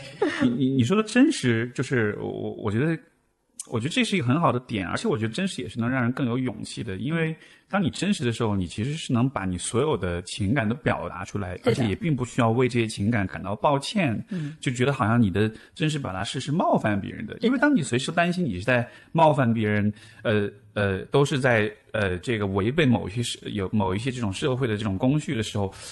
你不可能是一个很有勇气、是一个很自信的人。对，呃，我我前段时间在看一个一个韩国的一个综艺，就是叫 Super Band，就是超级乐队。嗯，它其实就是请很多各玩各种，有些是主唱，有些是吉他手、贝斯手什么的，各就是很多很有天赋的这些呃这些音乐人过来，把他们凑一块儿组乐队这样的。然后我有一个特别就是特别触动我的一个发现，就是我发现所有的艺人在台上的时候都是都是激情四射的，就是他的那个天赋让你觉得哇，听得全身鸡皮疙瘩。但是，一旦结表演结束了之后，所有人全部都是。看三米达都是谢谢，都是都是非常有礼貌的，就一下全所有人本来都很有个性，但是一下台之后立马就变成那个很彬彬有礼的那个韩国小哥那个形象，然后我一下觉得哇，就就第一反应是我觉得很为为为他们感到难过，就觉得哎呀，你看你再有个性，你再是个很 rocker 很摇滚的，你还是得服从这个规则。但是反过来一想，幸好有音乐的存在。他们才可以至少在舞台上表演的时候，对，他是他是真的可以很真实的，他真的可以说我把自己想什么样子都表达出来，不用担心说我够不够礼貌啊什么的。所以所以就是我也会联系到我我觉得我们每一个人生活中也是这样。当你说到就是活的真实的时候，就好像是你你真的得把你的人生当做一一场表演一样的，你得把你的那个原来的样子表达出来，而不是去。嗯你讲了个特别重要的点，叫情绪问题。我不前一阵子去参加了那个他有情绪又怎么样的那个爱情节目嘛？对，那个嘛。其实我自己是从去年开始就对情感社会学特别感兴趣，系统的开始做情感社会学的研究。就在我的概念里，我认为任何种情绪它都是正面的。就我没有觉得有负面的情绪，比如说你的恐惧、你的害怕、你的愤怒，其实这些情绪都是有信息的，甚至有的时候它是保护你的。当然，它有的时候也会让你不去做些事情或做些什么事情。但总体上来讲，我觉得情绪本身它其实是没有正面和负面之分的。这这一点应该是所有人都知道的常识，但很遗憾很多人不了解。然后呢，很多人会刻意的去掩盖自己的负面情绪。对，举个例子来讲，我跟我先生一起出门，我先生特别讨厌我跟别人吵架，但是我只要别人插我的队，就我在排队，别人插我队，就算他有很急的事情，我都不太能容忍，我就会爆掉，我就会跟别人吵。然后我先生经常会批评我说：“你都已经是教授了，你就不能够 情绪稍微好一点嘛？”然后我就自己在想，我为什么会爆掉？就我自己也会反省，我发现我其实对于这种不守规则的人影响，我就。就真的不太能容忍，它会引发我很多的。我虽然不知道后面的心理历程是什么，总而言之，我经过对自己的观察，我发现这事情特别容易让我爆掉。然后呢，我也发现，如果我一压下来，其实我这情绪还在的。所以我就跟我先生讲，我可以忍下来，但我这个情绪还在。我回去呢就会对你发脾气，我会找你个插头。你希望我发在他身上，还发在你身上？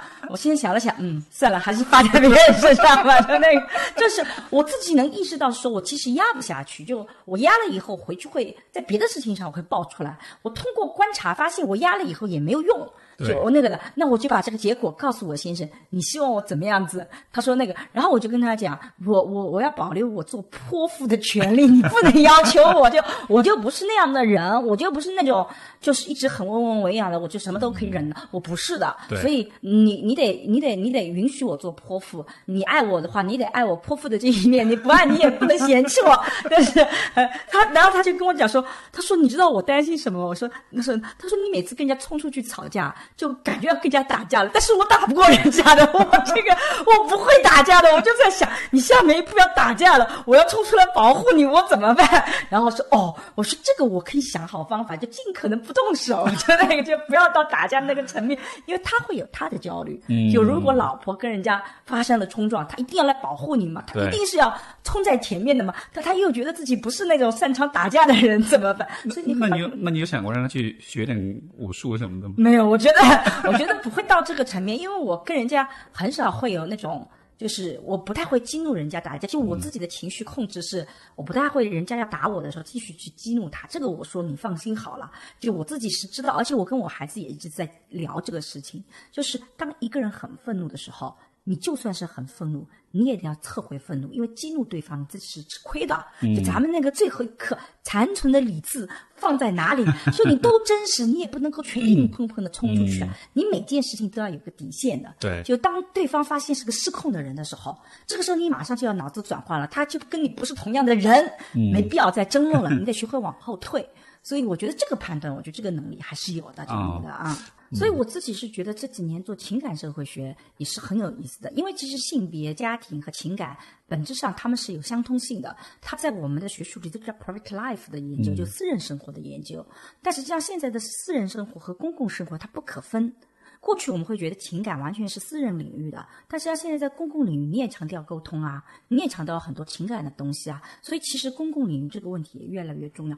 所以我个人是觉得这块特别特别的有意思，嗯，就是以后也经常跟大家分享一些这种最新的研究的结果，情感劳动啊，情感产品，我都觉得特别好玩。这个没错。这个也是为什么一开始我不是在我们节目之前我不是说嘛，我说我很希望是有更多的像你这样的学者型的，嗯，这种专业人士能够真的是能够参与到这种公共讨论当中，因为现在大家去聊亲密关系、聊情感，我觉得还是就是就是学者其实是能够接触到更严谨也更前沿的研究，他能提出更多新的角度，而不是说是一般性的这种情感专家，你知道他其实没有。都是靠一些个人的经验跟玩文字游戏在跟大家讲的东西，但是他讲的东西其实并没有一种就是带动大家的思想的进步和社会和舆论发展的这样一个功能。然后呃，其实还有一个话题蛮想跟你聊，就是呃。怎么看待？就是怎么说呢？这个这个这个虽然有点贴标签，但是怎么看待？就是中国的男性这样一个群体，嗯，现在在这个，你看现在我们对于亲密关系也好，对于整个婚姻的这种制度也好，就当讨论到这一切的时候，其实大家的自然而然的一个反应都是：嗨，中国男人都是感觉就是一种让人失望的这种感觉，因为好像是女性在很多讨论，在很努力，在很怎么样，但是啊，男性作为很重要的另外一半，他的参与、他的意识各个方面，好像都是。比较差强人意的，这个你会怎么理解呢？其实我觉得，嗯，我是自己是做性别研究的，但也是属于女性主义的。但是我经常被 抨击为保守的女性主义者，就是因为我相对来讲观点比较中庸。因为我觉得性别这个东西，它不仅压迫女性，也压迫男性。就是为什么今天会出现这种两性的差异？是因为你看，经过五十年代社会化大运动，我们女性过去是待在家里的，然后我们走出了家门，所以我们的女性角色有了巨大的变化。所以，我们女性从过去的呃温良贤恭啊、顺从服从等等，就走向了更有决策性的独立女性的形象。也女人也能领半天半边天哈。不仅仅半边天了，对吧？我们现在家里的活也干掉了，我们外面也干掉了。说这个女四分之三天，四分三天了，就对吧？这个，所以你看，女性其实是在这个整个角色里面是有巨大的变化的。可是对男性来讲，其实在整个的社会化变化中间，男性角色变化很少。就过去是要求他要挣钱的，现在我们依然要他挣钱，甚至我们对他的要求是更高的。过去你只要养家糊口就可以了，现在你还得跟别的男人比啊，你还得要更成功。所以男性的这个角色是过去的传统的挣钱者这样一个权威者的一个加强版。所以我们一方面看到今天的女性在就业市场也好，在各方面也好，其实性别非常不平等，对，就压力非常大。但另外一方面，我们也看到男性的现代性焦虑远胜过女性，因为你原性男性没有往后退的道路。你没有回到家庭的这个选择，你这个就变成娘娘腔了。你从高价值是不能掉到低价值的。女性的痛苦是在从低价值要翻身翻到高价值，可是对高价值的人来讲，你是没有往下落的空间的。你往下落，你的焦虑是很盛的。就像你，你比较贫穷，你要往上层走，虽然你很累，但是呢，你不断在往上走，你还是，但是上层落到下层，那个焦虑是非常严重的。是，所以男性其实是有。大量的这样的现代性的焦虑。啊，我们以前有个老师专门做那个，就是那个这种水泥柱上的那个小广告啊，就各种阳痿啊 那个的。小广告，小广小广告讲为什么全中国男人都需要这个东西？其实他到最后就总结，这就是个现代性的焦虑，就是男性在今天他要维持男性气质，就好像只有成功这条道路了，其他就非常艰难。所以呢，他就产生了很多生理的、心理的各种的问题。对。那在西方，这个更早就出现了。西方主要自杀的群体是中年男性，就是因为那个下不来嘛，就压力很大。所以其实男性的压力也是非常大的。但是男性从上往下落的时候，他不愿意平和的走下来，但又遇到了各种的问题。所以对男性来讲，这是非常艰难的一段历程。嗯。但同时呢，他又享有过去的红利。他不愿意让出这个红利来，对，对不对？对，他他他，因为他往下走，他让他自己更舒服，某种意义上是让他让出一些红利的。那他过去说一不二，多爽啊！他现在他也不能说一不二了，他得让出这个红利。很多的男性他就不能接受这种让出红利来。那而女性呢，在这个过程中不断强调自我的发展，而男性在这个过程中没有自我的概念的。男性到现在为止，自我是什么？男性不那么强调，男性修身齐家治国平天下，目标是平天下，修身是个途径，但对女性来讲，到最后都是回归到我是什么样的。所以我以前专门有个讲座讲女性的自我往内收，男性的自我往外那个南辕北辙。但是你在这里看到男性遇到的巨大的张力，尤其是相对基层的男性。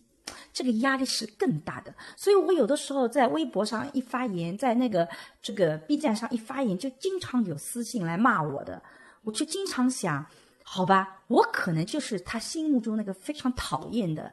强势的拿走他红利的女性，这也是我一开始就跟你聊的时候说，我一开始真的不想做女性公共知识分子，因为我们真的不喜欢女性公共知识分子，很少有女性知公共知识分子命运是好的，因为你会让下面基层的男性觉得你拿走了我的男性红利，而且是真的是基层，就是其实他自己本来也没有多太，他也不剩太多红利了。对，这个时候如果再有人来想要试图，就他觉得有人试图夺走的话，他就。很愤怒，对他就会反应更强了。是的，我每一谈女性要需要什么，他就马上说了。那我们男性呢？对不对？你你们女性还要怎么样？你们女性已经那个，其实这个社会里面是分不同的 level 的。这个，所以我们自己是在做的时候，我说也的的确确要看到基层男性的不容易。当然，基层男性里面有问题的男性。也是很多的，就是这个也是相辅相成的，因为他又不愿意拿走红利，他又不知道怎么努力，他又很焦虑，然后他就变成一个很恶性循环的一个体系。这个其实是对所有的男性群都不是件好事儿。我昨天还看了那个中国妇联发了一个帖子，数据就是说，现在中国的全职爸爸，就是家庭里面只有百分之一的家庭是全职爸爸，百分之九十九都是女性，而且这个。父母参与孩子的教育时间基本上就是一倍，对的，就是就是女性比男性多过一倍以上这样的，我就觉得哇，就我们的路还挺，所以 我我印象特别深刻。六年前我忘了六年前还多少年，完了，一几年，我去北欧参加一个社会学年会，他们在讨论女权主义，说要把男人赶出家庭领域，因为整个北欧社会都在宣扬男性带孩子更好。所以他们认为这是不对的，女性明明带孩子也很好，对不对？甚至我们明明是更主力军的，凭什么现在整个社会都去强调男性带孩子更好，对吧？然后问我们中国怎么样？我说我们还没到这个程度，我们还没有男性回归家庭，就是他们已经到了。觉得你整个社会宣扬男性带孩子，然后到路马路上都是男爸爸带着孩子很骄傲的样子，他们女性开始看不惯。我说我们还没到这个程度，所以你会发现这个差距还是非常大的。所以其实我自己是觉得，我我自己做做这个各种的视频，其实都在传达一个意思，就是我们能不能更宽容一点，就能不能允许跟自己不一样的声音。不一样的人存在，他可能有些虚荣，但是他也没伤害别人，是不是影响他存在？他有些吹牛啊，有点凡尔赛，包括男性也有，女性也有，我们是不是也能允许他存在？因为如果连这些都没有的话，那真的很多的时候，对有些人来讲，是日子太难过了。对，我们能不能够互相就包容一下，别老是互相伤害？但实际上，经常我们看到的是弱者和弱者之间相互伤害。这个真的是也是刚才我们所讲，就是在一个文化当中，自我表达的那个范式是什么样的？我觉得有在在现在中国这样一个大氛围，我真的觉得是非常局限的。你看，你你稍微嘚瑟一点，稍微虚荣一点，嗯，所有人都会觉得你不好。但是为什么不好呢？好像是因为这样不和谐，这样子显得你太扎眼。就是我们真正厌恶的不是一个人本身怎么样，而是我们厌恶是他跟别人太不一样了。对的。所以我们真正在在打压的是那些和大多数人不一样的人。但是问题是，每个人要在这个年代追求跟别人不一样。对，因为我们已经进到了 individualization 的社会，进到了一个个体化的社会。你如果跟别人都一样，就意味着你被机器取代的可能性是更高的。所以，所以现在大家只能通过消费主消费的方式来定义自己的不一样。我的不一样是我买的东西是什么，而不是我这个人是什么样。就是人本质上其实还是都差不多，都没有真的把自己自我表达出来。但这个反过来又造成了更大的压力，因为我们就完全陷入了资本的逻辑。没错啊，那个资本带来的压力就会更大，因为你没有别的出路了。而且许多年轻人因此生活在这种欠债当中、借贷的这种深渊当中。我觉得这个以后会是一个很大的一个问题的。对，美国最近前一阵子，蓝梦教授和伊娃伊鲁萨教授他们做了一个争论，争论什么呢？美国过去的美国梦啊，它有一些条件，就比如说，你第一个是只要你努力就能达成你想要的。人生，然后这个人生是你每个人都可以平等追求，他有这些的。但是在这个整个资本主义的市场，你会发现，所有这个美国梦都变成了我如何在物质上比别人拥有的更多。但是当你以物质为条件，它不是个多元的时候，你要知道，一旦谈到这个三角形，你上面那一层永远是少数群体啊。对你只要有人进去，就得有人下来。他如果上面那个橄榄很大，他就没有这种我特殊性的那个，所以大家所有人都很焦虑。所以他们两个就在讨论如何让这个。就这种需求，美国们能多更多元？我觉得美国基本上现在看看是比较失败的，就是看看他们 吵成这样子，基本上是发现。比较奇奇怪怪的道路在出现，其实他们是面对这种资本主义的困境在里面。那我觉得我们中国比较好的是，我们有不同的机制。其实我们一直有比较多元的，包括我们传统上对于家庭的这种认可，对于这个精神世界的一个追求。我们很早就有庄子、老子这种不一样的群体。所以我觉得今天的中国其实是要仔细考虑，我们不要再陷到这种资本的捆绑里去。我们的中国梦应该是更多元的，而不是我们的中国梦也。变成所有人要变成成功人士，我觉得那个很可怕，而且更多元。这个就像之前向彪那个文章，他不是说现在就是这种就是价值体系的一一体化嘛？他就提到说，所有的这个目标都变成一样，所有人追求都一样了。这个确实是，我觉得这个当中你看联系到关系，比如讲关于男性的问题，我觉得有一个很大的点就是，也是我一直在倡导的一个问题，就是当男性被要求是以成功为主的时候，那么其实你也就失去了就是。参与家庭关系，包括就是获得情感上的亲密的这样一种机会，对，甚至在我看来，这其实是我们的，应该说是我们权利的一部分嘛。你作为生而为人，对，你没有机会就是真正得到和他人很亲近的联系，所以你看现在很多很多家里面那个中年爸爸的角色都是一个很疏远，是的，没有情感连接，大家跟他关系都一般，然后他感觉他脾气也暴躁，也孤僻，也不好相处，但是。但是如果很多的男性到了他的中年都是这样子的话，我觉得这对男性来说是非常非常大的悲哀。是的，所以有的时候吧。很多时候，你年轻时候争取的权利，你去看不惯那些东西，很可能是到你中年你不得不面对的。所以人生有的时候觉得那么残酷。所以我觉得自己觉得做社会学特别好的一点就是，社会学让你看到规律，你不会活在一个特别小的世界里面。包括学各种学科，我觉得其实都有这个作用的。它因为理论就是打开你的视野，让不同的角度去看。所以我觉得对男性来讲，回归家庭，更好的享受家庭生活，也是他的权利。没错，但同时也是他的某种责任，因为我们家庭生活其实需要男性去参与的，只是这个磨合的过程可能是需要我们重新去想象怎么才是种好的磨合。但我觉得现在我们对于这一块的宣扬以及这种模式的讨论还是太少了。嗯，实际上人到了一定的年龄，你就会发现真正幸福产生的感觉还是主要来自于情感的链接。成功它能带来你这种成就感啊，很得意。但是幸福的感觉还是跟私人生活、跟这种亲密关系、跟人最本能的这些东西是紧密相连的。我觉得男性同胞们不要放弃这种幸福啊！对，千万不要放弃，因为实在是非常美好的事情。嗯。然后最后也想问问看沈老师，因为你也在做这个社会学思维的呃社会社会学的爱情爱情思维课，思维课这个大概是怎么样的一个一个课程？因为这其实是蛮新的一个概念，对吧？以前我们谈爱情都是心理学角度会偏多，社会学角度。去就社会学的思维去谈爱情的时候，会谈出些什么东西来？能大概介绍一下吗？其实我首先要给大家破的是脚本的问题，就是因为你会发现我们的社会变化的特别快。我们过去的婚姻叫缘分婚姻，就是两个人有缘千里来相见，然后我们两个人八字一合我们就结婚了。在婚姻里面，在爱情里面，在两性关系里，我们首先要符合的是角色。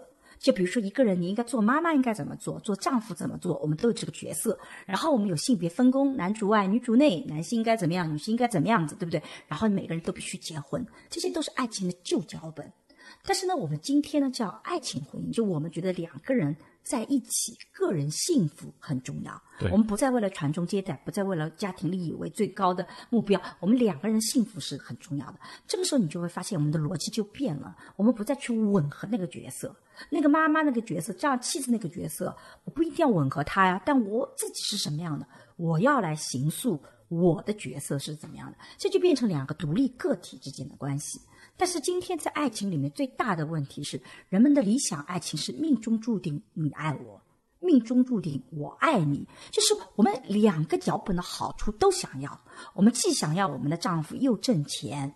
对吧？又在外面能独当一面啊，又希望这个爱情长长远远，一旦定了就一定定终生，就不会改变。我们又希望说，你能够大家有，就大家都要做有港湾的，对不对？家庭利益很重要。但另外一方面，我们又希望我是独立的哈，对吧？我要享有独立的好处，我们两个要各自也要有自己的自主权，我要享受自己发展的好处。你会发现，我们女性会要这样子的，而我们的男性反过来也是这样的，他既不能够说这个挣的钱养活个家庭了，他希望你的妻子是能够有一份经济收入的，能够跟他情感对话的，有想法的。但同时，你回到家里呢，你又要是温文可可爱的，你要把家务活都干掉，你要顺从的，这两个脚本混在一起，没有人能够处理的好的。因为这两者是互相矛盾的脚本，所以我们在爱情课里面，其实就把这个东西给大家呈现出来。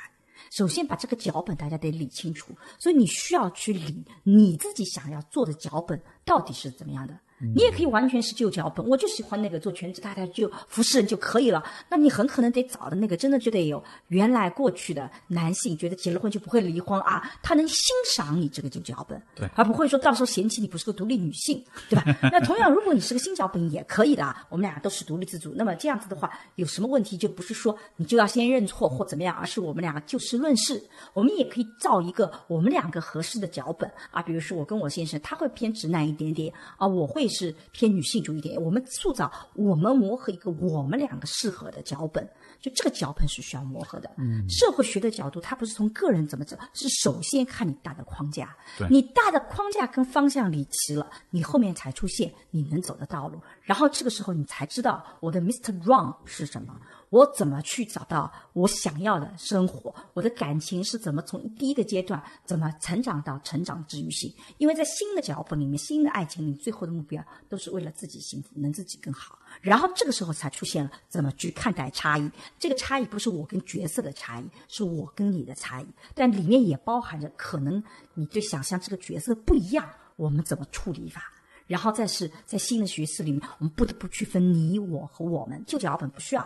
就叫一结婚就是我们嘛。对。那现在我们需要我、你、我们，这个怎么处理？在具体的事情冲突里面，这些差异，你、我、我们的概念，怎么在具体差冲突里面去呈现？这就是我整个这个课程的一个脉络体系。非常清楚。而到最后的时候，其实我特别想告诉大家的是说，其实你所有的亲密关系到最后都是为了自己的个体的自我成长。这个成长一定是让你觉得更好的。然后你会去有能力，既能保持独立的自我，你同时又能够去产生链接的能力，而不是永远变成只有我了。那个独立的我，其实在社会学上是不存在的。就是人类作为一个群居动物，一个完全独立的自我，它是无法在社会上生存的。好的自我一定是既是独立的，又是跟他人有链接能力的。我们怎么去建立这个能力？当你有了这个能力的时候，你会发现家庭也好，工作也好。其实各个方面也好，你就会走到一个更舒服的状态里去。所以这是我做的那个爱情课，所以它不是简单的教你怎么撩汉、怎么把妹。我觉得这个太 low 了，这些技巧其实，在真爱面前都不值一提，我觉得，对吧？但是背后这个逻辑是很重要的，怎么处理感性和理性之间的冲突，就那个，嗯，我我觉得特别重要的，也是特别可贵的一点，就是因为有一个社会学的视角，所以其实你会把人放在一个更大的。文化的环境里去思考，我们的期待，我们的想法是是哪儿来的？这其实不是我们天生就有的，这其实是我们经历了很多的熏陶，不同人的影响，我们形成了特定的期待。但是这期待本身也是值得反思的。所以其实你是在帮大家去退后一步，去重新审视自己的这些期待，然后去审视这些这些脚本，然后去这样才能给大家一个机会去选择。我希望写我自己的脚本写成什么样子？对的。所以这样一种反思，我觉得。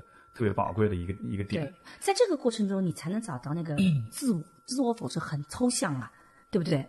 是什么东西啊？你慢慢慢慢岁月累积，你才能找到那个你喜欢的那个自我，嗯，你才能找到喜欢的亲密关系。我觉得好的，非常感谢沈老师。啊，大家如果对沈老师的这门课程感兴趣的话，广告时间可以到这个公众号“光之来处”。就是光来的地方，这个光之来处。万物有缝隙，那是光之来处。啊，美的一句话。是是是，喜欢嗯。光之来处，回复 Steve 说就能得到购买这门课程的专属的链接。也感 也希望大家能够多多支持我们的节目，然后多多支持沈老师的课程。最后就是跟大家说一说你的，你你有微博吗？